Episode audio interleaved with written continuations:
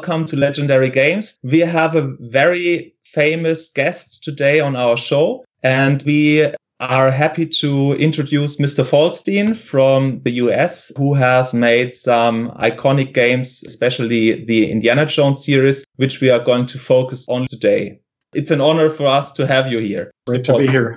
So you already started within the 80s doing games. Can you tell us how you made your first steps in the gaming industry and how you ended up on LucasArts in the 80s? Sure. I actually am just about to hit the 39th anniversary of my professional work in the games industry. I started in early February 1980. So it's been a very long time. I think what really got me launched in my career was that I started to work with computer games at my university in the late 70s, mm-hmm. not thinking that it was a job opportunity, but just because it was a fun thing and a, a good way to learn computer programming and integrate the physics and astronomy that I was learning at school. And I just got very lucky in that one of my professors had been taking a part time job at Milton Bradley, a company that was better known for jigsaw puzzles and cardboard games, but they were experimenting with electronic games. And right after graduation, I was able to start there as an engineer and stayed with the games industry ever since. The Lucasfilm, LucasArts connection came a few years later in, let's see, I guess 1983 is when I got a call from David Fox, who was one of the first few people at the Lucasfilm Games Group. And they had yet to announce their first game. So I was totally surprised that Lucasfilm even had a group doing computer games. And this was at the height of the first set of Star Wars movies, and they had recently released the first Indiana Jones movie. And it was just mm-hmm. a, an absolute dream place to work. You know, it was very exciting to hear that they had a possibility. Uh, I was actually contacted because a friend of mine was interviewing with them and she didn't get the job. But about six months later, when I started looking myself, because I was in the arcade industry at that point and it wasn't doing very well, it had a collapse in the early 80s. And mm-hmm. I contacted David and he said that they were hiring again. And I came out for an interview and it went very well and started in, let's see, February 1984. So it's been a very long time since I began work there. Well, that's 35 years from now on. Things were coming and going, like the home computer scene, some of the consoles, the gaming market itself has changed. So we have questions for that as well, if we have enough time for doing so. But like I told you before, we are going to focus on the Indiana Jones series because we were looking for a game we wanted to research. And Sasha was a great fan of the Indiana Jones movies and franchise. And he said, okay, let's have a look on the Indiana Jones games, especially because he said everybody has talked about Indiana Jones 4, which is a very good game. And he said the lost gem inside of the series is not Indiana Jones 4, it's Indiana Jones 3. So when did Lucasfilm Games decided to do that game? I've read that you had roughly 10 months for developing the game and you were three designers doing the game at that time. So normally you have a longer schedule of planning doing such a professional high production game. Maybe you can tell us something about the backgrounds and the links to the entertainment industries, meeting George Lucas, having talks to the actors. Did they know that you were doing a game or was it just part of the merchandising like it was with many of the games back in the days in the 80s? Well, let's see. I think the best place to start is that when I joined Lucasfilm Games, and we didn't become LucasArts until I think around 1990, but Lucasfilm Games was not even able to work on Star Wars or Indiana Jones licenses at first because before George decided that he wanted his own games group, the licensing group at Lucasfilm had already tied up the rights for both of those franchises with other companies. You talk about Indiana Jones, the action game? No, actually, these were games for like, I think, Intellivision and you know, uh, some of the earliest okay. consoles. I see. And of course, the Star Wars game, Atari had the license to do the arcade game. There was a trench warfare Star Wars game that was very famous at the time. So it was several years before we even had a chance to do games based on Lucasfilm movies.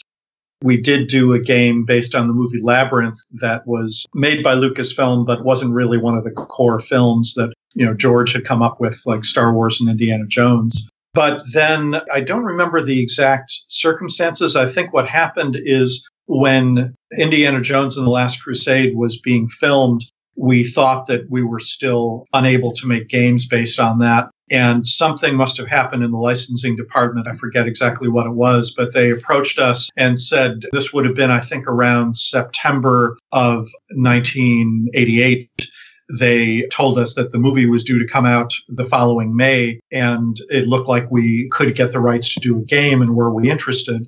And as you suggest, the licensing group tended to look at video games as just one more way to, you know, spread interest in the movie. And in fact, at one point, probably right around then, we had been told the somewhat depressing news that you know, even though the games had been doing fairly well by the games industry standards, Lucasfilm probably made more money licensing Star Wars pajamas alone than they did mm. from all of the games that they had sold. So that was part of why, you know, in proportion, it just was not really on their radar screen. But we heard that it was a possibility, and I was the project leader that had some available time. I had just finished, let's see, I think it would have been a game called Strike Fleet at the time. That was one of our simulation games.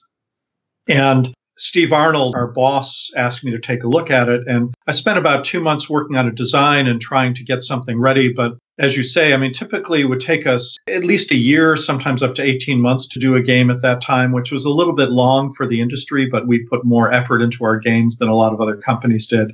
And so being given only about nine months, at first, I thought maybe there was a way that I could do a sort of shortcut version, but just didn't seem possible. And it was also very challenging trying to think about how to make a puzzle game based on a movie when it seemed that most of the solutions to the puzzles would be obvious from anyone who watched the movie. And we expected almost everybody who played the game would have been a fan of the movie. So that was a very difficult problem. And I went back to Steve after a month or two and told him I just didn't think I was going to be able to get the game done without a lot more high level help. And our other two most experienced adventure game developers were David Fox and Ron Gilbert, who had done respectively Zak McKracken and Maniac Mansion at that point. And they were both working on other projects, but we talked about it and realized that this was such a great opportunity to do an Indiana Jones game that we had to see if we could really figure out a way to speed it up. So it was a really unprecedented move in having the three of us work on it as co-designers and co-project leaders. And, you know, normally we would have one leader and sometimes we did two, but we'd never tried three. And it was the only game we actually had three project leaders on a co-equal basis. But it worked out quite well and we pushed really hard. We tried to come out at the same time as the movie, which was the end of May in, in 89. And we didn't quite make that. I think the game came out in July of 89, but happily the movie was still in the theaters worldwide pretty much the whole summer. So that wasn't much of a problem. And by standards of the games industry, it was a very fast development effort. And certainly games based on movies were usually done as an afterthought and sometimes came out even a year or two after the movie had come out at that point. So we were very happy to get the game out while it was still in the theaters. In Germany, we always had a delay with the starting points of the movies. Your game was released at the same time like the movie was released here, roughly. And I have seen another interview with you where you were talking about the credits and that you were switching it up in a random way when you start the game, it depends if you are named first or David Fox or Ron Gilbert is named first. And the same with the end screen. So there's some kind of algorithm. Was it kind of an Easter egg for you as a developer integrating this? Or was it like, well, it should be not your fame, it's our fame? well, you know, it was, I think, a surprisingly smooth project, given that there were three of us who were sharing this responsibility and that it was under such a tight time schedule. And we were friends. We've remained friends since then. Ron and David collaborated on Thimbleweed Park just the last few years, mm-hmm. and I helped test that game a little bit.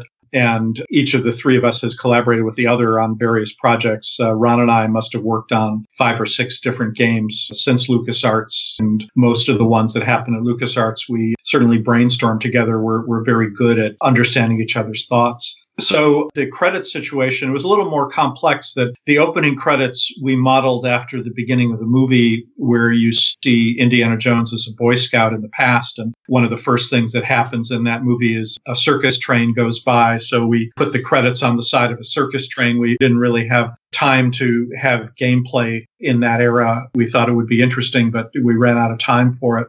And the way we set it up was that I think it was that my name was on the bottom, David's was in the middle, and Ron's was on the top. But it came on left to right and they were slanted. So you saw my name first and Ron's name last. And David was in the middle no matter which way you saw it.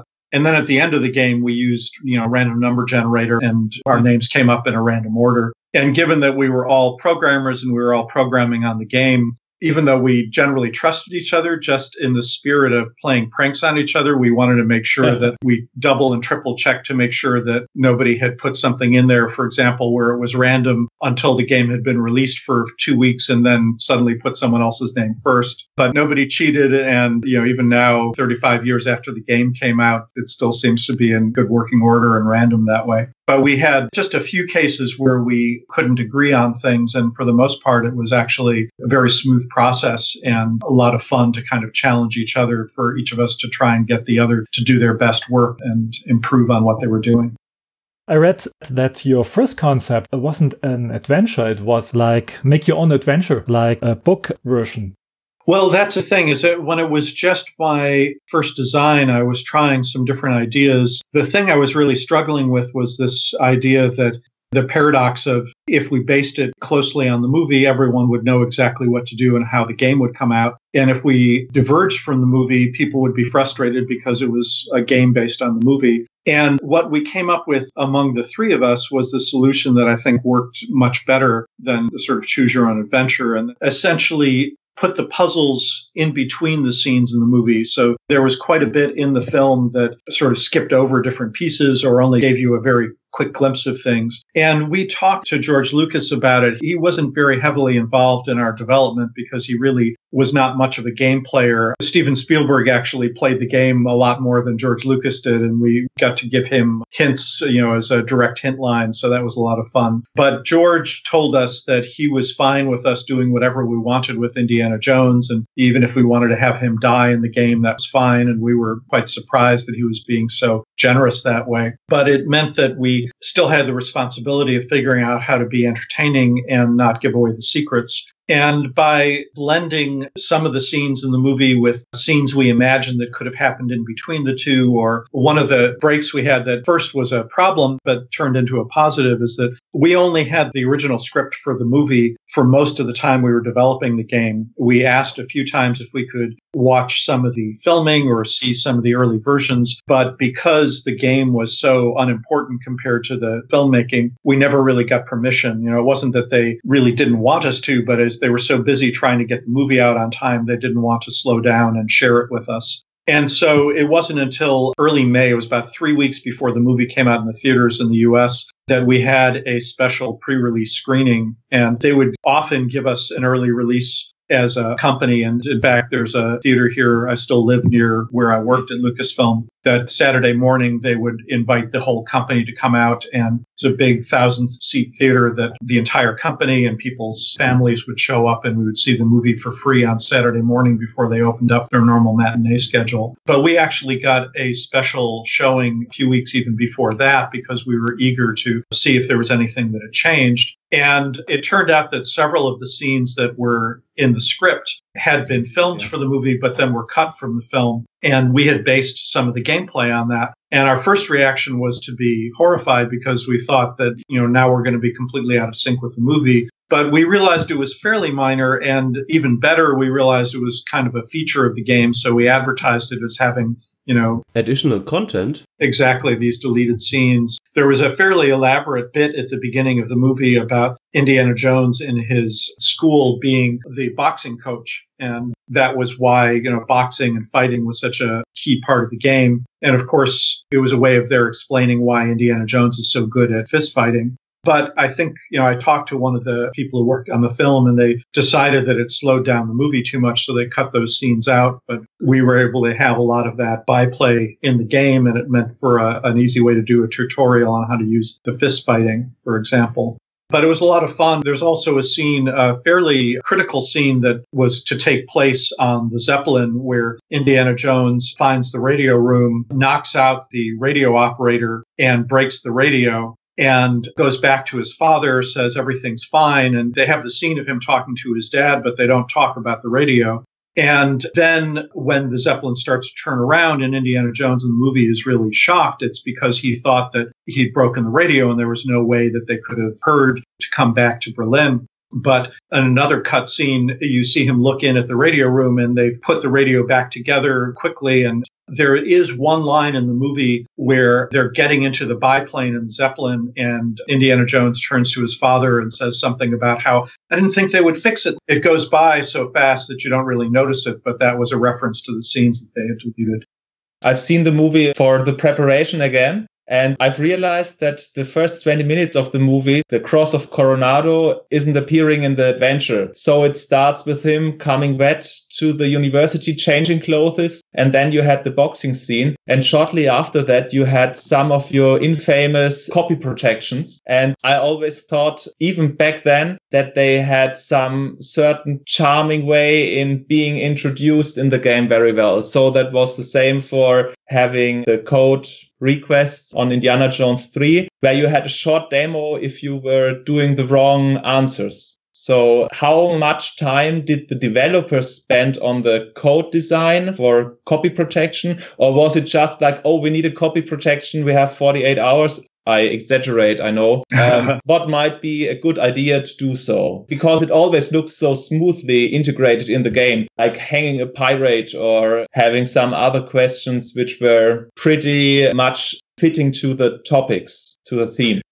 Well, we did care a lot about that. It was difficult because piracy was sometimes a major problem for some of the games. It was very hard to get the figures. And of course, it's hard to know if somebody who pirated the game would have paid for the game if they didn't have access to the pirate version. But estimates went from as little as 10% to as much as 90% of the revenue being sucked away by pirates. I know Sierra Online had, I think, an even bigger problem than we did. So we took it very seriously and we had to make the copy protection as safe as possible. But we also felt that it was a problem because, of course, if you bought the game and you had the code wheels or the passwords or whatever, it was very annoying to have to go through all of that when you were actually a legitimate owner. To prove that, you know, it was a shame that the burden was on the people who actually had paid money for the game. And so we felt it was our responsibility to make that as much fun as possible.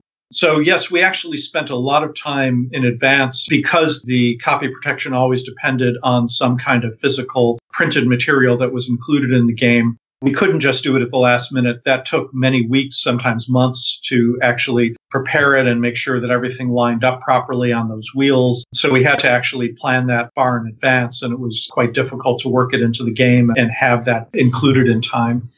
I don't remember specifically for Last Crusade because with each new game, we had to sort of escalate and figure out better ways to do it. The main thing that we did with The Last Crusade, of course, was that the Grail Diary was in the movie. And we thought that that was a great way to have an inclusion in the box that added value and as it happened, the author who wrote most of the text for the Grail Diary that was in the game was actually my brother. I volunteered that he might be a good person to hire for it. And of course, there was some skepticism about nepotism and whether it was just that, you know, my brother was a writer and I wanted to get some work for him. But he had actually been a medieval history major as well as freelance writer. And because of his background and his interest in medieval history, it was just perfect to be a realistic writer of sort of Henry Jones's Grail Diary. And we also prevailed upon our resources at Skywalker Ranch. We went into a lot of research on the kinds of things that Indiana Jones, well, actually, that Henry Jones Sr. would have had around 1910 to 1930 as he was doing his research into the Grail.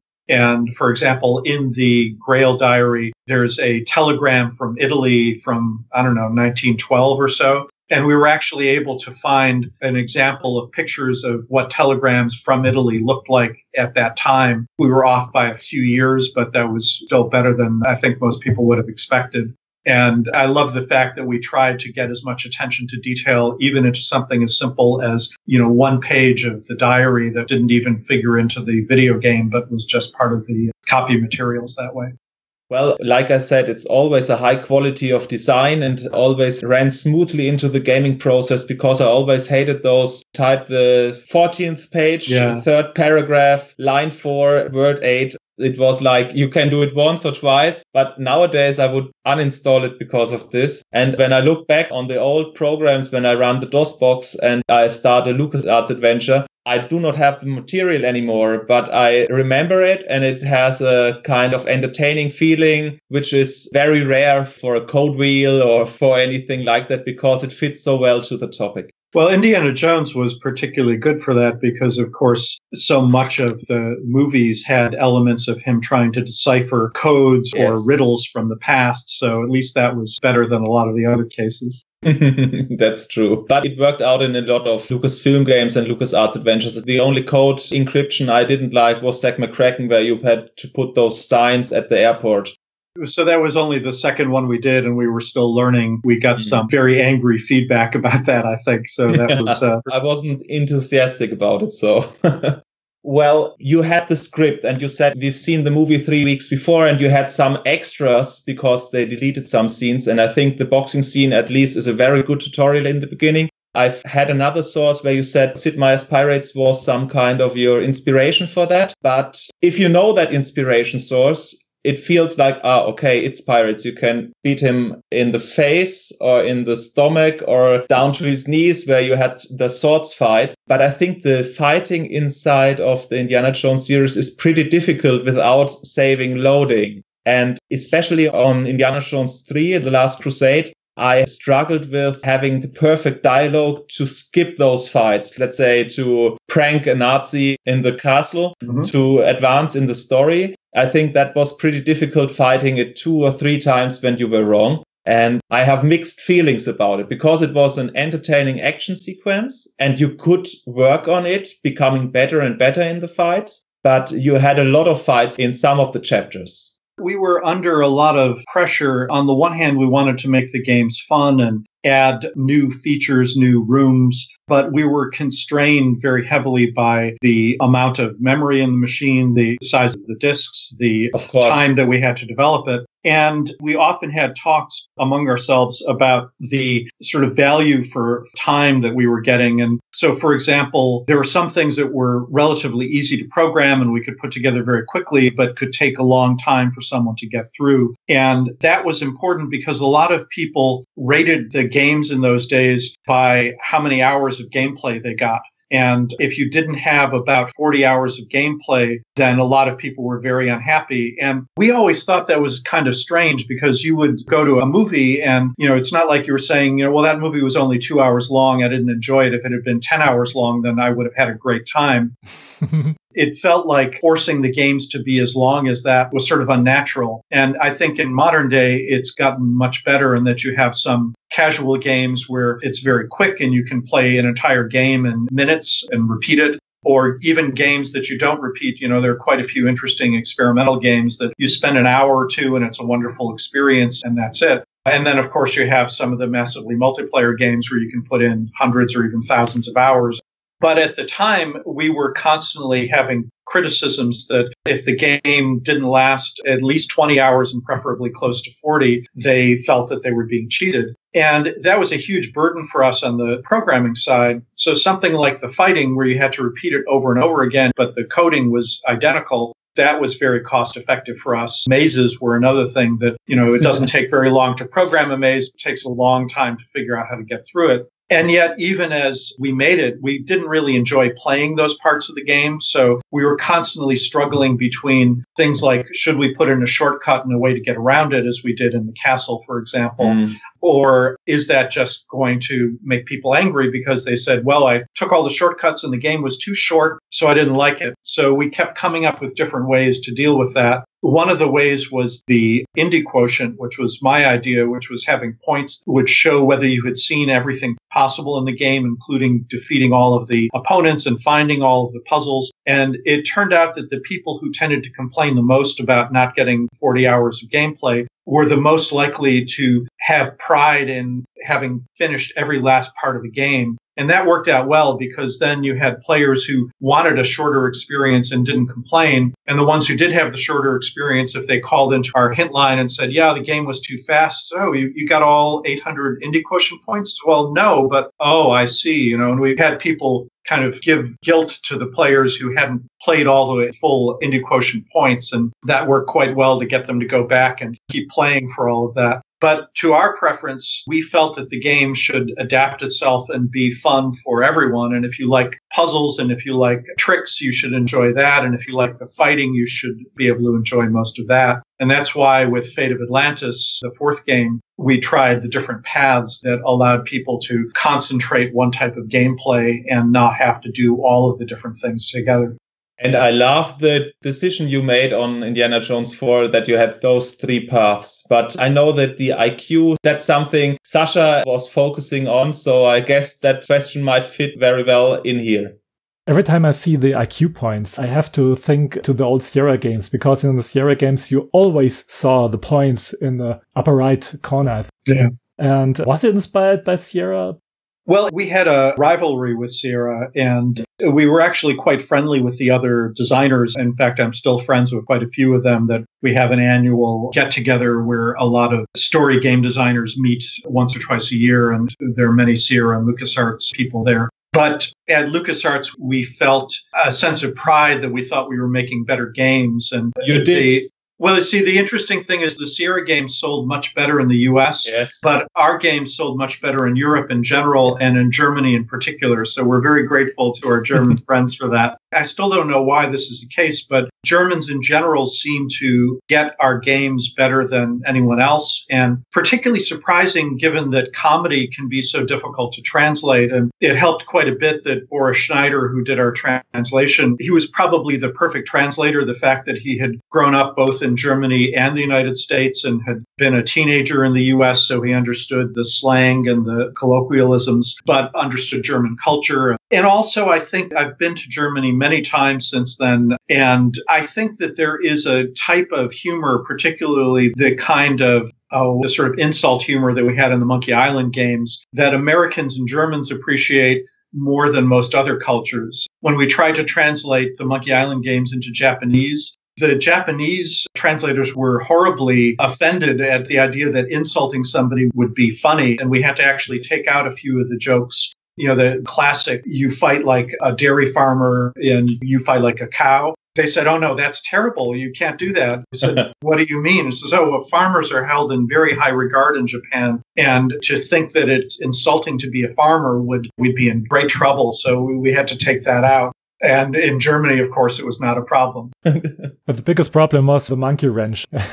uh, yeah, I see that one. You know, I think that was a Ron Gilbert thing. And even I think before the game had been out for very long, we realized that was a terrible mistake. Even if you understood what a monkey wrench was, it wasn't a very good puzzle. It was too much of a visual joke. So, yes, we're sorry about that one. no problem. Boris Schneider told this anecdote every podcast. Yeah. Did you know Boris Schneider personally?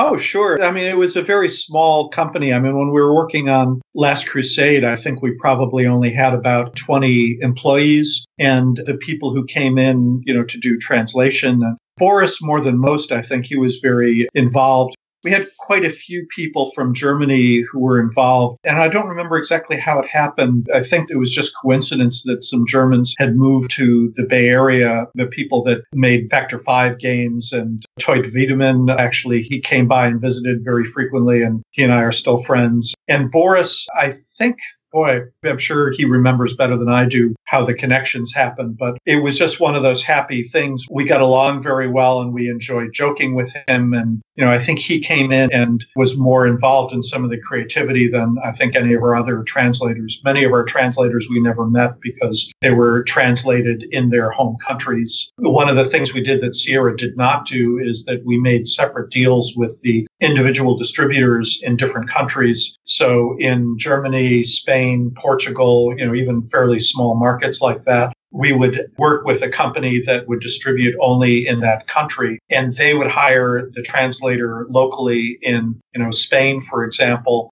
So in Sierra games in a lot of cases they would outsource it to a company in the UK where often it was an English language speaker that had learned Spanish as a second language and wasn't very adept in it we mm. worked with people who their native language was the one that was the target translation language. And of course, in rare cases like with Boris, where you got somebody who is not only bilingual, but had lived in both countries when he was growing up, that was the perfect fit. But it was very hard to find people like that. He was a very passionate translator, and we've done a podcast about Murder on the Mississippi, released by Activision in 1986, same year like Maniac Mansion. And we had an anecdote where he said he cracked the game because he said, okay, I can do a localization for Germany, wrote to Activision Hamburg, and they said, we are not interested in having a localization ah. in German. And so he cracked the game, translated it, made the copy protection again on it, and sent it to them. And that's how he started having a link to the gaming industry industry. We always speculated if that link led him to Lucasfilm Games. And he was like, well, that's the guy who cracked the game and he translated it pretty well. He was working for a gaming magazine here in Germany, the ASM. Aktueller Spielemarkt, that's the shortage of it. He's working still for Microsoft, I guess, not in the gaming department, but in the other departments. And I thought he has done the translation for Thimbleweed as well. Yeah, well, that one. So Ron was able to get a lot of the people together from 30 plus years ago to mm-hmm. give an authentic feel to that. It was actually a really fun project. I was at Google at the time and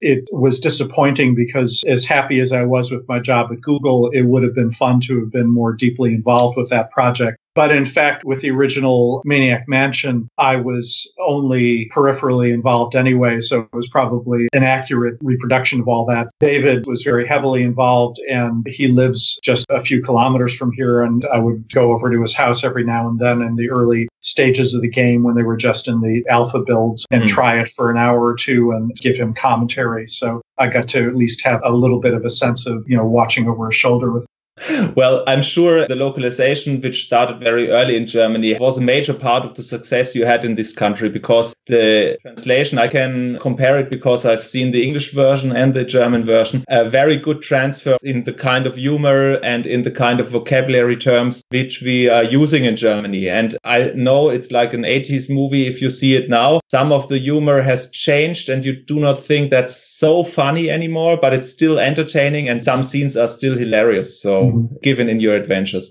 But coming back to Indiana Jones 3, mm-hmm. I think it has a lot of humor in it and it has some funny anecdotes or quotes in it, but it has a more serious tone than the other adventures. So is that because it's an action movie originally, or is it more because you had some respect not damaging the brand because the humor might go too far? Because when you look at Zak McKracken or Maniac Mansion or Day of the Tentacle or the Monkey Island games, sometimes they are pushed to the limit for, let's say, more serious people. Well, that was really, I think, my doing more than the others. That, as you say, both David and Ron's games tended to be the humor games. You know, it's interesting. I hadn't thought about it, but subsequently, as Tim Schafer actually kind of went off on his own, even though there's humor in his games, it became less important over time. Certainly, Tim is one of the funniest guys I know, and I love the humor in games like Psychonauts, for example. I'm really looking forward to Psychonauts 2 that is in mm. the works, but it's much less of the kind of over the top slapstick kind that you get in Zak McKracken or Maniac Mansion. And I was actually the advocate for trying to be somewhat more serious with Indiana Jones because I felt that the tone of the movies was mostly serious with comic relief. And I wanted I to recreate that. And we had a debate. I'm sure you've seen the interviews where it turns out that the one thing we couldn't agree on among the three of us was the humor at the end of the game. And I was pushing for playing it fairly seriously, like it happens in the movie. And Ron wanted to make it much more sarcastic and humorous. And we ended up, you know, we couldn't agree. Usually among the three of us, we could come to a consensus. And sometimes it would be two against one, but the one person would convince the other two. So there really was no friction. But that was near the end of the game. I mean, besides being the end of the game, literally it was also the last scenes that we developed. So we saved that for the very end. And we were all tired and we were all pushing against the deadline. And I think if we had had more time, we would have come up with a more elegant solution. But having the text come up randomly one way or another was a simple way to resolve our conflict. And I remember our boss was a little skeptical, but I think he was also really eager to get the game out in the stores while the movie was still hot. In general, I think the issue of humor and Indiana Jones. I mean, it's still a difficult one. Uh, it's interesting for me to see the debates about the movies and the Crystal Skulls movie and whether that went too far in trying to be funny at certain times. And any rate, it's a tough one. And since then, you know, all of us have learned a great deal in the last 30, 35 years. And looking back at some of the decisions we made in those games, I think if we were to redo them now, we'd have a much more subtle approach. It would probably blend more humor into the situations and not depend so much on silly jokes. As you say, even the 80s humor has become dated. And somebody pointed out recently to me that it's now as long between now and the first Indiana Jones movies as it was between the first Indiana Jones movies and the serials that, you know, the 1930s and 40s serials that George and Steven were basing them on. So it's interesting to see how time has progressed and tastes have changed. It's time to update. And, you know, certainly a way that women were treated in the movies would be difficult to do in the current day. So yeah. things evolve over time. Well, that's the same what happened to James Bond movies of the 60s and 70s. Exactly. same case. Yeah. Oh, I missed them. I would like to get back to the German localization. Yeah. As we all know, we Germans have a big problem with our past. Of course, I mean World War II and the Nazi regime. Nazi symbols have been banned in Germany since the end of the war unless they are used in a historical context. Games with Nazi symbols had a hard time until recently, 2018, and were also banned. Were you aware of this issue in Germany at the development of Indy 3?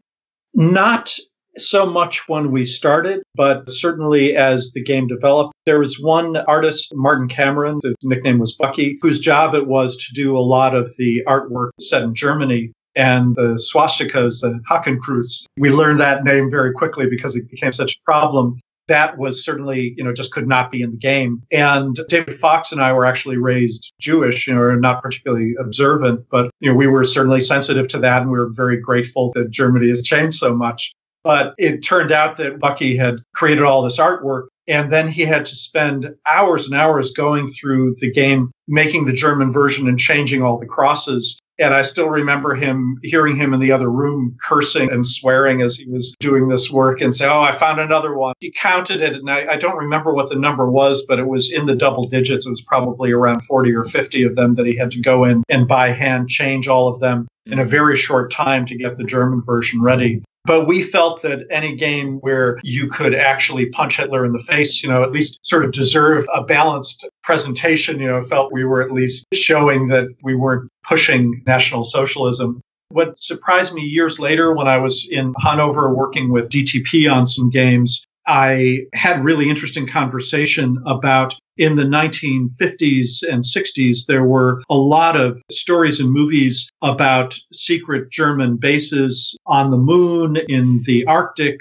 in a hollow earth. These were all part of popular fiction in the US and England and other places. And what I found was interesting is none of my German friends had any knowledge of that until much later because that was all banned. I just thought it was ironic that we in the US had much more of a fascination with that. And it was very interesting for me to see how the world has diverged that way. And, you know, I was grateful to the fact that German education has been so strong in terms of realizing how terrible that era was. And I only wish that US education was a bit stricter that way, and perhaps we'd be in a better position politically right now.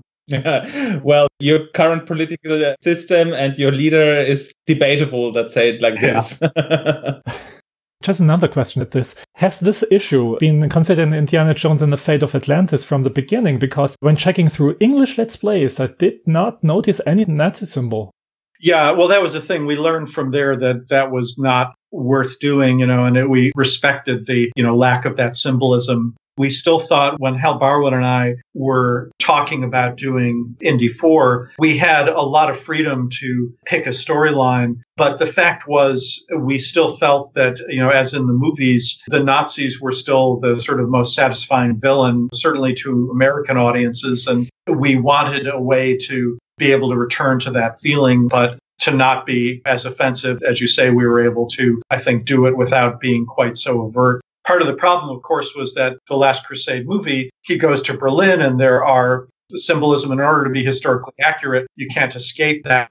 It was actually one of the aspects that, I mean, Steven Spielberg is a huge World War II buff, as is obvious from his films. And I had a lot of experience with that. And Schindler's List and James Ryan and everything. Oh yeah, yeah. No, there's even 1941. You know, yeah, correct. Popular movie. But I worked on the World War II flight simulators we did, and in particular, Secret Weapons of the Luftwaffe was one of the games that Spielberg absolutely loved. He played that game constantly, and we talked quite a bit about it. And that fascination with that whole era is something that I think is very common in the US. And it was part of the popular culture in a way that still is something that keeps coming up over and over again. It has never really gone away in popularity.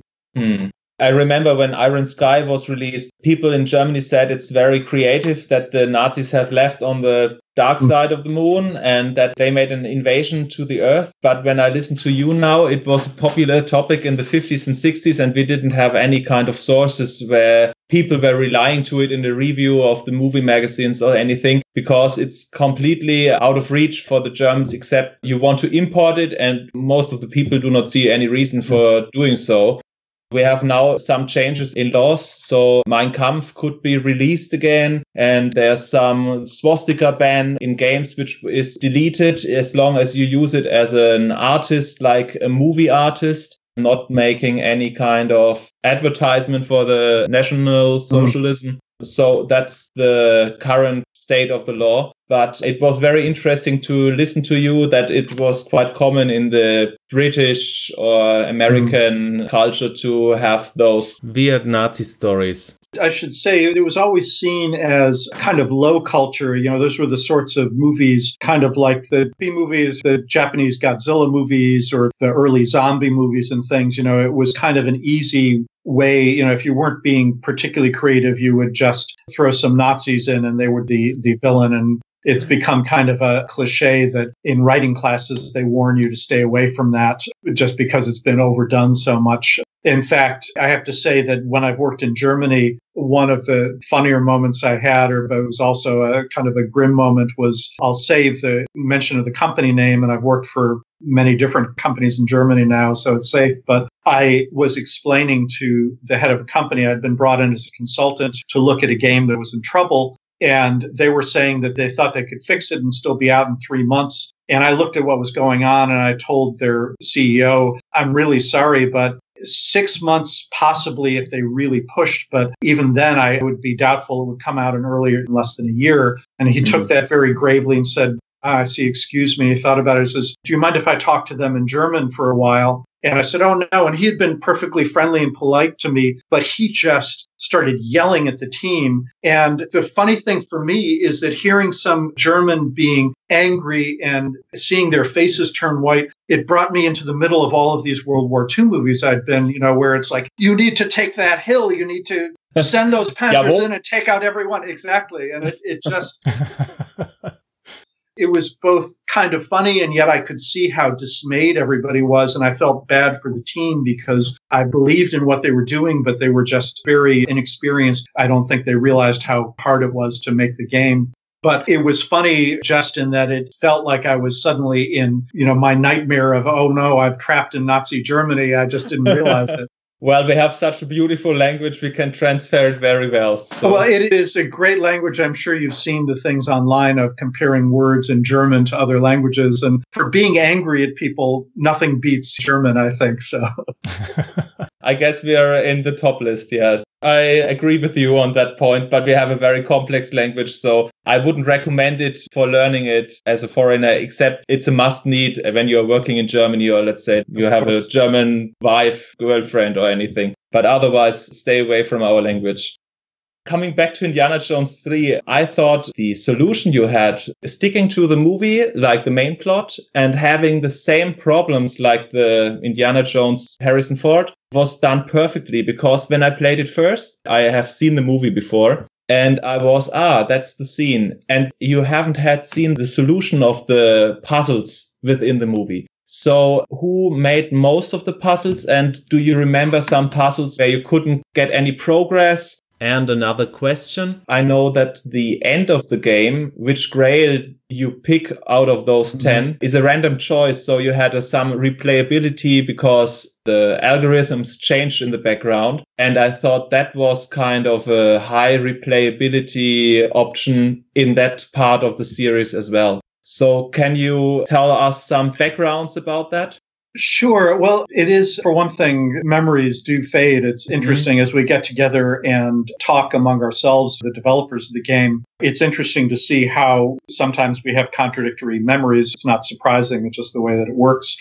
But often what will happen is we'll get a fan who will ask us about some solution to a puzzle. And not only do we not remember the solution, but sometimes I have no memory of even creating the puzzle in the first place. So it's difficult. It would be fun to have David, Ron, and I together to trigger each other's memories that way. I was responsible for programming the puzzle on the floor in Venice where you had all the different Roman numerals on the floor. And I do remember that that was an interesting one where the solution in the movie, we couldn't go with that direct solution because it would be too obvious to yes. the players but we wanted something that captured the same feel of that and yet was much more of a puzzle. And also, as you say, we spent a lot of time trying to look at replayability because even though this wasn't technically pre internet, but it was pre World Wide Web, and there were some online services where people could get on and trade solutions. And certainly the magazines would do that and they would rush to get the magazine out. So we didn't want to have it be easy for people to look up a solution to a puzzle in a magazine and having puzzles that were numerical or had some random element in them were something that we worked on quite a bit of trying to figure out ways to. On the one hand, if it was purely random, then wasn't very much fun because the player would just have to guess. And on the other hand, if you could deduce it through an algorithm, then they could just publish the algorithm in a magazine. And so mm-hmm. we were constantly looking for interesting ways to sort of blend those two. And often we had ways in games where there was something that was reproducible and predictable within a given game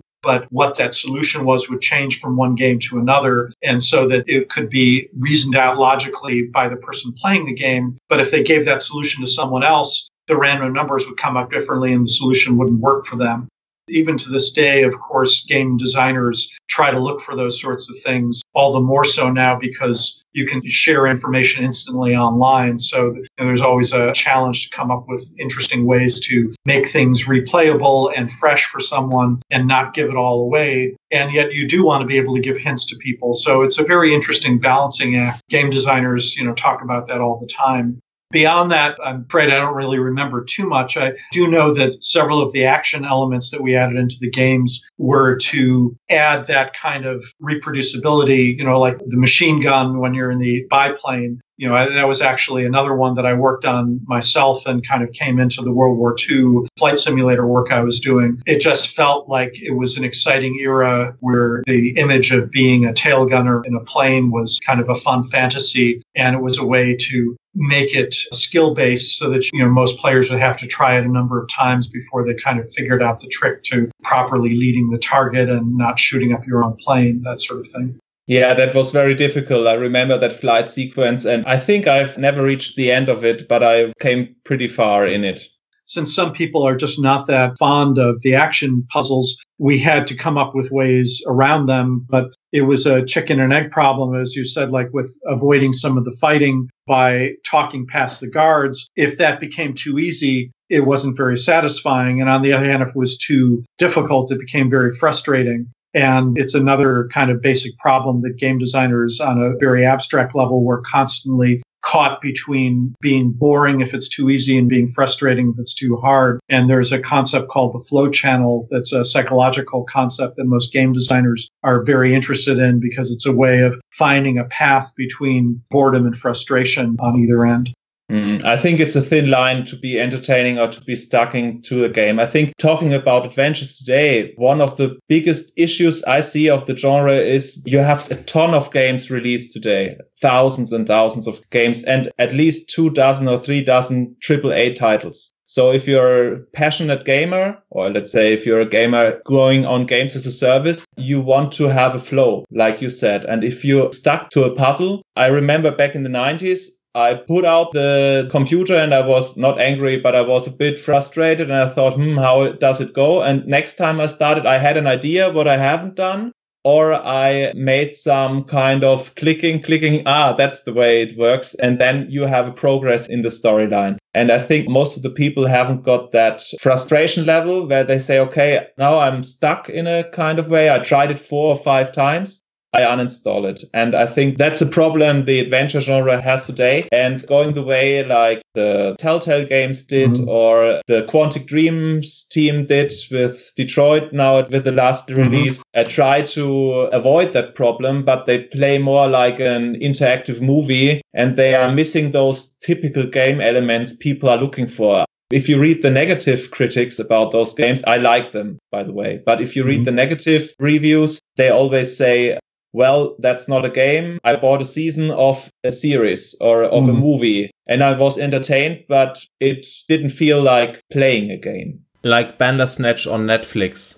Exactly. I mean, it's a debate, as you say, that is constantly going on. And I still haven't, I was going to say played, I guess that's probably accurate, or watched uh, Bandersnatch yet. It's very high on my list to do, but mm-hmm. I really want to not just absorb it, but study it and see some of the choices they've made. I haven't been able to help but hear from my friends of some of the work that they did. I do consider that a bit of a victory, though, because when Lucasfilm was just starting in games, as I said, it was a tiny part of their revenue. And even we on the game side never really hoped that games would grow to be as big as movies, much less bigger in terms of money at best, we hope to gain some respect because we loved the movies. I mean, everybody at Lucasfilm Games came to the company because they were a fan of the Lucasfilm movies, and we loved being able to hang out with the filmmakers and get to see the special effects being made. And it was a great inspiration to us. But I think it's gratifying now to see that the linear media like movies and books have become co-equal certainly with games or you know games have come to the point where you can enjoy a game as much as a movie and they spend as much on the games as they do on the movies and both in terms of making them and paying to, to see them and it makes me happy to see that we've kind of progressed to that point yeah, those borders are diminishing. Today, you cannot automatically identify. This is a movie which is very clear, and you had that as a game, and they are kind of getting closer and closer to each other. Well, and I'll say one of my personal predictions for virtual reality is that the big breakthrough in consumer VR is not going to come from games, but from somewhat interactive movies movies where you have some degree of choice, but the story progresses no matter what you do. When I was at Google, they have a project called Spotlight Stories that has spawned, I think, 15 or so different little mini 360 degree games. It's very hard to quantify them because they're stories that progress, but they have Easter eggs, they have variants in much like we've discussed one in particular I thought was very clever early on is called Special Delivery, that's done by Aardman Films, who do the Wallace and Gromit movies. Not a lot of people are familiar with these spotlight stories, but I really think it's the core of a way that virtual reality can blend interactivity with filmmaking and storytelling and use what virtual reality does best of immersing you in a world that feels very real and feels like it's interactive in the sense that you can turn your head and choose to see things and not be caught with what the director and the camera believed in. I'm very excited about the future of interactive storytelling still having a great deal of room to move and experiment, particularly with virtual and augmented reality. I think you are right about that. I think the thing with virtual reality is you have the glasses on and you cannot interact with the people beside you. So it's not a party game media you need to have something where you are story focused or where you have something like freedom of movement in a limited room, like those horror games do with yeah. Resident Evil or something like this. I think your prediction is kind of realistic for the technique. But let's continue with focusing on the Indiana Jones series. Did you play jokes on each other during the development or did you integrate something like, I know you were under time pressure, but did you have some rituals while developing it? Oh, it's a really interesting question. I think the answer is yes, but it's hard to remember the details that the Indiana Jones games were made, well, at least The Last Crusade was made in the time that our games group was at Skywalker Ranch. That was a period of just four years. And it was, I think, the happiest time of the group it was one of our most creative periods, and the company was expanding rapidly. And we had all sorts of jokes and rituals, as you would say. I mean, one of the things that came up with The Last Crusade is that since there were three of us who were leading the project, and we were all programmers and all storytellers and you know, kind of involved in every piece of it all, we would get into sometimes debates about things. And sometimes the way that we would debate is that I would see what Ron had done and I'd just go in and change it. And then the next day I'd come and he'd changed it back, or David had done something else. And we tried not to get too distracted with that because, of course, we never would have finished the game. But sometimes we would put comments in the code that were aimed at just each other. I wish I had an exact example to give you. I just remember that, you know, rather than actually change the code, I would make a sarcastic remark in the comments. And sometimes, you know, I'd come back and see that Ron had responded to it with his own comment. And it was a shame that we weren't able to share all of that. I doubt the source code even exists. Hopefully, somebody has squirreled away some copy of it. But the floppy disks we were using and the workstations that we're using are all obsolete now. So yeah. it'd be very hard to find any of that work. Skywalker Ranch was just an absolutely amazing place to work and still is. You know, I was just actually out there a few weeks ago and it's absolutely beautiful. It's set out in the countryside here in Marin County and the buildings are all beautiful buildings that George built according to a storyboard plan so that they look like they were built 100, 150 years ago, but they were all put together in the 80s and more recently. So there were a lot of little things like encounters with wildlife. Occasionally there would be a snake in the courtyard and we would call our groundskeepers to come in and capture the snake. And, you know, I remember at one point he was really happy because, oh, this is a gopher snake. That's great. And I said, well, what's great about that is we're having problems with gophers that were popping up and eating all the expensive vegetation. So they then capture the snake and bring it to one of the gopher holes and drop it in the you know, problem solved. And at one point, I remember going to open the door to the other side of the building and seeing that there was a spider on the handle. And, you know, I was going to brush it aside. And I thought, oh, it's a really shiny black spider and crawled away. And I could see that it had a little red hourglass on it. And was, oh, this is a black widow spider. You know, it's one of the only two types of poisonous spiders that we have in the U.S. And nobody was ever, to my knowledge, bitten by one, but we got very careful about spider webs and brushing them away. That's interesting. I've played Maniac Mansion and Zak McKracken on the C64, and I know it, the machine was limited, and you see the graphical development and the size of the game expanding on Indy 3. So when did you decide not to go for the C64 anymore? Because when you see some quotes of Ron Gilbert, he says it's his most favorite machine ever. So was piracy a problem or what kind of problems led to the decision not to go for the C64? The whole decision behind that was purely financial.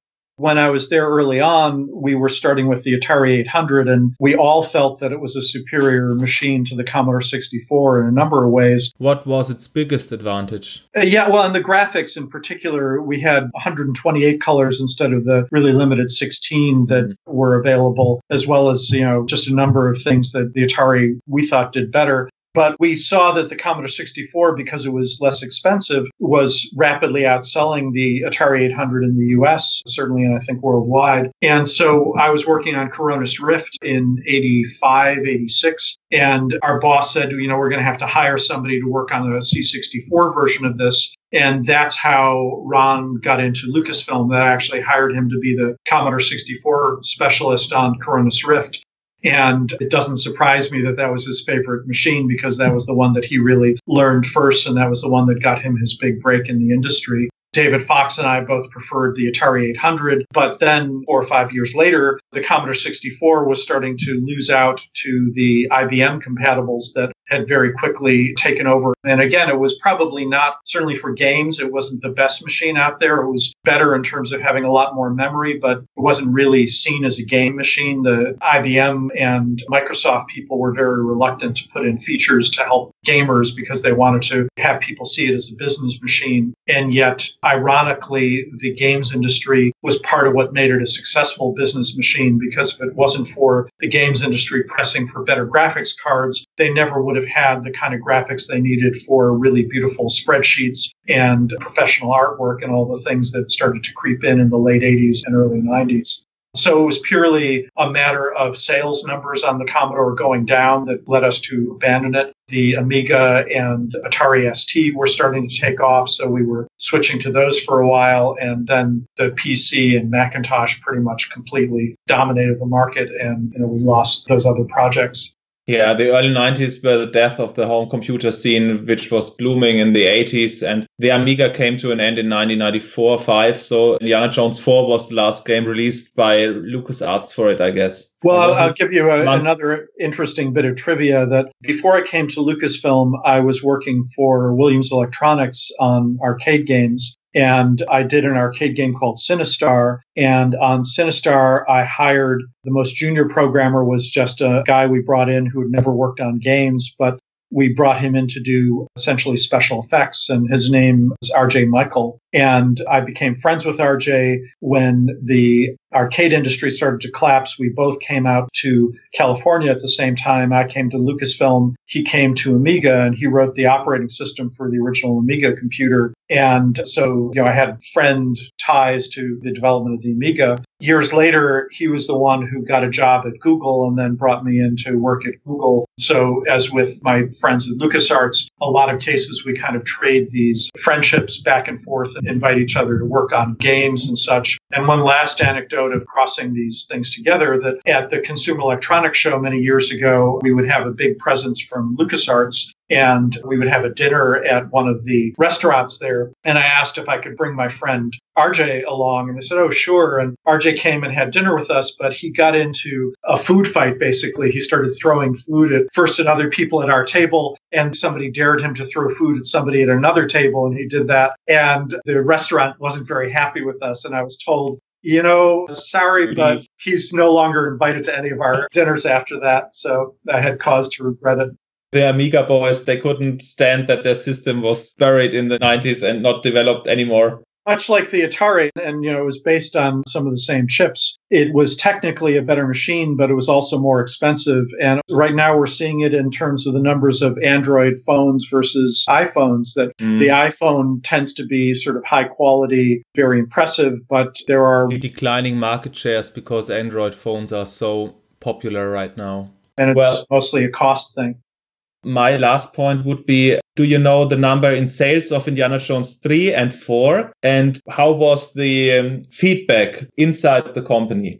Well, the sales numbers, I'm not sure. Let's see. It was somewhere in the order of several hundred thousand, maybe two or three hundred thousand units, I think, that we sold at that point. You know, I remember specifically the number 250,000 is coming to mind, but I'm not absolutely sure that that was accurate for Indy 3. Indy 4, I remember better because that was the first game, and in fact, the only adventure game that ever broke a million units at LucasArts. Even years later, things like Grim Fandango that got amazingly good reviews didn't sell anywhere near as well as that. And the combination of the Indiana Jones license and I think the quality of the game kind of reached its peak there with Fate of Atlantis. You know, I'm not saying that was necessarily the very best game, but it was certainly the best quality with a really high quality license as well and managed to do both of those at once. And I was very proud of the fact that even though that wasn't based on a movie, it actually outsold the game that was. So that was uh, a point of pride.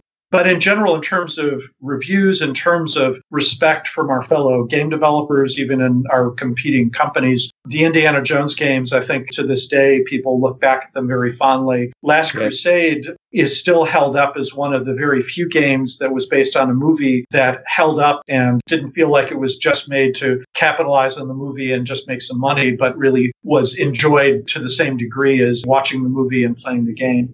It's not a cash grab. I definitely agree. And I like both games. And I think Indiana Jones 4 is the better game, the more polished game because you had more experience and you had some other projects running and you had more time to develop the game. You well, see... and, and Hal, who's the project leader, coming from a screenwriting background, I learned so much about screenwriting and dialogue and camera from him but it was a really nice collaboration because I was assigned to work with him because he didn't know games. And the two of us have stayed friends ever since and learned a great deal from each other and were able to bring together the games and interactivity and storytelling in a more integral and organic way, I think, than very few other games have been able to do.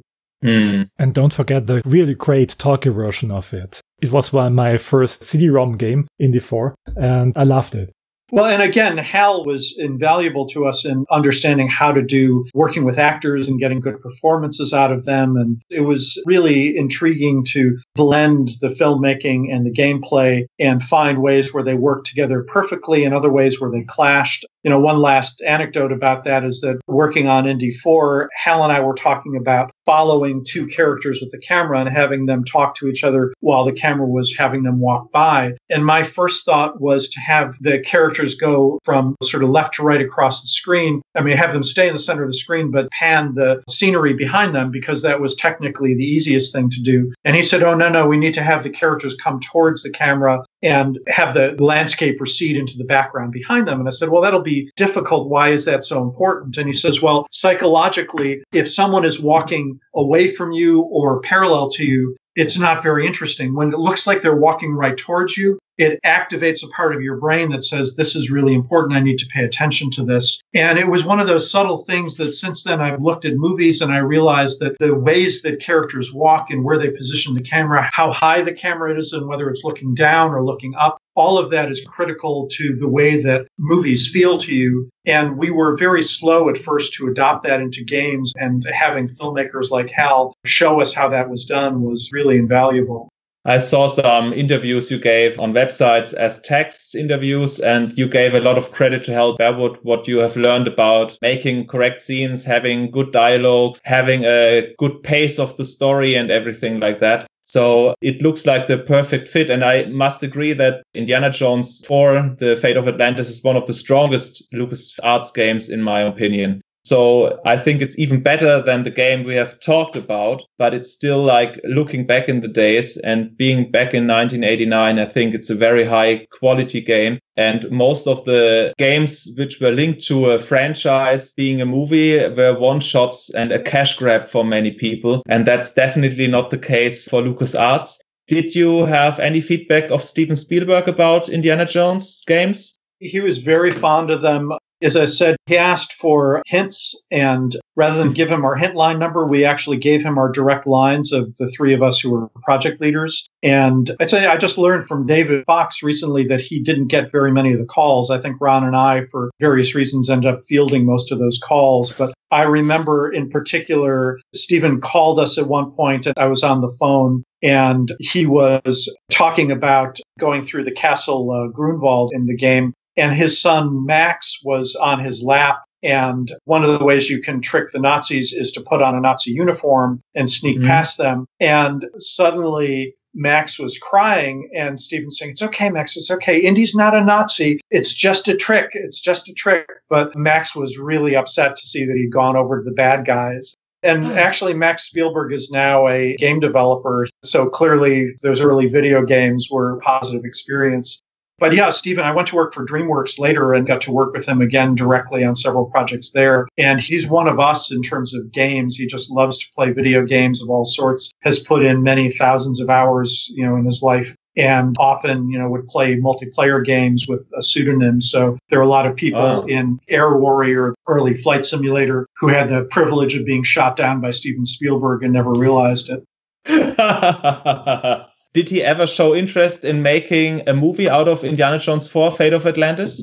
No, you know, and I, as much as I flattered that a lot of people have said it would have been a good idea, I did get to work with both Steven and George Lucas together on an early version of The Dig and running creative sessions with the two of them as partners and contributors was great but it made me realize how they have movies in their brain so thoroughly that the kind of quality that they do in filmmaking, you know, we could never approach that with the story from the video game. Just as I think the best games are not made based on movies, you really need to have something original that uses the best of interactivity and gameplay. So I really respect what they do, and I, I am grateful that they're making their own way with those choices. But I disagree on that fact because some people are making out of a storyline, out of one sentence, a whole franchise, or doing Transformers 10 parts and uh, making making out of a Disney park attraction. Pirates of the Caribbean is a series with six major parts. And to be honest, the crystal theme on Indy 4 would have been the better story taking Fate of Atlantis, maybe. so that, well, perhaps, why I was I mean, disagreeing everybody makes mistakes from time to time, and there, there is that. One thing is interesting for me because you said the sales number were roughly 200,000. I looked up on Steam Spy. It's not totally exact, but the games Indy 3 and Indy 4 have 100 to 200,000 registered copies within Steam today. Oh, I was, yeah, I was talking about sales when they were brand new, you know, in the first yeah. two. Yeah, definitely. Well, for example, the Monkey Island games have sold, even in paid versions, many, many more copies since they were upgraded to the expanded editions and people have bought them for tablets and phones and computers. And it's really interesting for me to come to conferences and have somebody who's 23 come to me and say, Oh, I'm a huge fan of the Indiana Jones games, and to realize that they weren't even born. Even their parents were probably sometimes too young to play those games. So it's amazing to see how a lot of those games have remained popular and played by new players and not just by those of us who saw them, you know, 20, 30 years ago.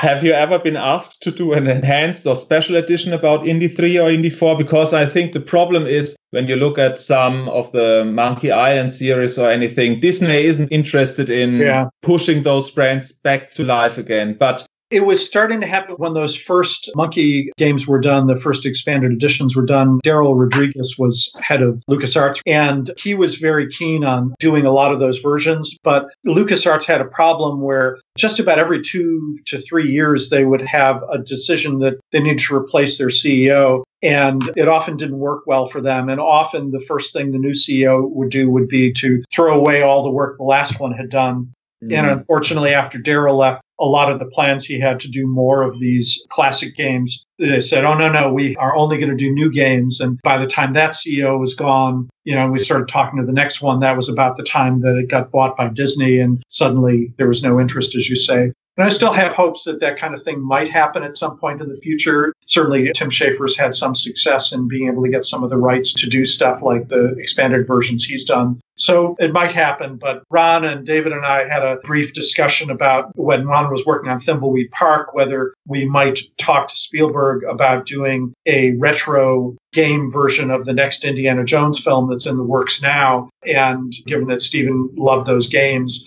I suppose that's possible, but budget, I hope so. Well, the budget for Thimbleweed Park style game would be a small part of the marketing budget for a movie like the next Indiana Jones movie. So we still have had some discussions that that might be a fun thing to do, but I think Ron is a little burnt out on doing retro games right now. So we'd have to persuade him if we wanted to get him involved on that. And it would be great to have the three of us back together uh, on that project. That would be perfect. Well, you agreed to a 90 minutes interview and the time is close to be over. So is it okay for you if we do another five minutes before we end the call? That's Sure. You said you will be on tour in Germany in 2019. Do you already know in which kind of locations you will speak to an audience? Because we both might be interested in joining you. We're actively pursuing that now, but I'd rather not say until we resolve that because there are several different conferences that are possibilities, some in Germany, some in other countries, and we may do more than one. But until we have that for sure, you know, but we'll definitely let people like you know because we want to spread the word as much as possible when it gets to that. That's great. So just write me a short email or give me sure. a short info and we would be happy joining you or we would be happy reporting about that event. I've heard that between the lines that you would do an enhanced version if you are asked about it. But let's say you have a gaming career of 35 years and it's a much bigger span than the Indiana Jones thing. Koronis Rift is a classic one of the early 80s. and you've done some other works like on the dig. I wanted to ask you about that game as well. I know that you were in the pre-development phase or in the early development phase, but that's a kind of strange product of LucasArts regarding their adventures. And if there's a chance doing another interview when we are coming up with another Lucas Arts game, we would be happy if you have time for us again if you have the chance to pick one product. So if you have enough money, which kind of brand would you pick and which genre would it be? You do not have to look at major monetary success. Otherwise, I know roughly the answer. well, uh, you know, it's a tough one. I think one of the things that's changed since earlier in my career is that I've become a lot more aware of the whole experience of making a game. And when you ask that, I find in my mind, I'm thinking, oh, it would be fun to work on this. And then I think, Oh, yes, but that would also mean a year or two of 80 hour weeks and exhaustion. And I've gotten old enough that I'm not willing to kind of let the rest of my life completely go away. So I kind of think of those things, you know, which one of the things that I liked about Fate of Atlantis was that Hal and I had a wonderful time on the design and he ended up having to do a lot of the real dirty work of getting the game out the door as the project leader. So I feel like he got the harder job, certainly, of the two of us.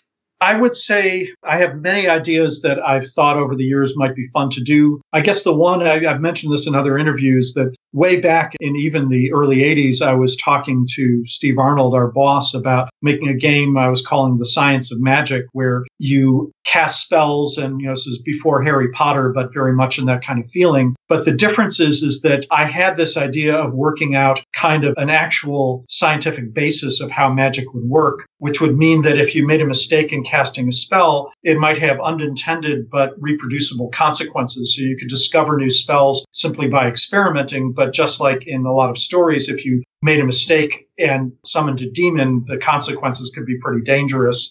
And in today's market with virtual or augmented reality, I think there's some even more interesting possibilities because with augmented reality, for example, and hand tracking, you could actually cast the spells through hand motion or with voice recognition be using incantations or some kind of combination and see things in the real world popping up with you. And I would say if I wasn't afraid of being completely drained and exhausted, that's the kind of direction I would go. I understand that, yes. I can understand the time issue because if you're having a crunch time or if you're having a week with 60, 70, 80 hours to go, it's very stressful and it's not the healthiest way to stay in the gaming business for another 20 years. Let's say if you are willing to do so. My last question would be there was never a Star Wars adventure and the adventures were the big thing of LucasArts in the 90s. I think it's easy to tell a Star Wars story without having too many action sequences in it. You have some kind of humor inside of the movies as well. So why was there never an approach doing it? There actually were a couple of proposals and experiments. One of the most interesting things, I think, was that the Ultima series of games that Origin was doing is even before they were part of Electronic Arts. We had a lot of respect for what they did. We actually had a lot of friendship with the people over at Origin Systems. And Richard Garriott came to us and expressed interest in doing a Star Wars game on the Ultima engine and doing a role playing game and they actually got fairly far along in talks about possibility of doing that. But ultimately, we weren't able to come to a business decision. And even, I think part of it was that even within the company, the adventure games, as we've determined, didn't sell terribly well. I mean, they did well at the time, but they weren't the biggest cash maker for the company. And other types of games like the first person shooter games like Dark Forces ended up making mm-hmm. more money. And we had to pay our licensing group for Indiana Indiana Jones or Star Wars, just like outside groups did, which made it less profitable for us as a division. And so that made an interesting thing where it was actually better to leave those licenses to third parties. And we had developed a lot of pride in our own intellectual properties. So ultimately, I think what kept us from doing that was that combination of financial pressure and wanting to have the creative freedom to come up with totally new stories and characters rather than basing it on existing ones. Mm-hmm. I thought about this as a logical answer as well as a fan, but if you have the chance doing it because no one has access to the rights, I would have said, okay, we try our luck. But I understand your answer and I think that's pretty logical and pretty reasonable to decide that way. thank you very much for doing the interview, having the time with you. It was a very nice contact with you even before the interview and you stuck to your words and we really appreciate it because we have three dozen people listening to the podcast and roughly the same amount of subscribers on YouTube. We know that we are not the biggest ones and we just want to talk to the heroes of our youth and you made it possible. And we had great hours with your games and we had a very good time with you now. And if we ever come back to a Lucas Arts project of the past of any kind of games you did, we would be happy if you have more time. But I can tell you, we normally do five to six podcasts and we have a wide range of experience playing those games in the 80s. So we won't come back in 2019 or 20. Okay but we might call you in two or three years and we would be happy if you have another 90 minutes or let's say Very focusing good. on another project. I appreciate so, it. Thank you. It's been a pleasure talking to both of you. Thank you very much. Thank you very much. And have a nice day. Bye bye. Okay. Take care. Bye. Bye.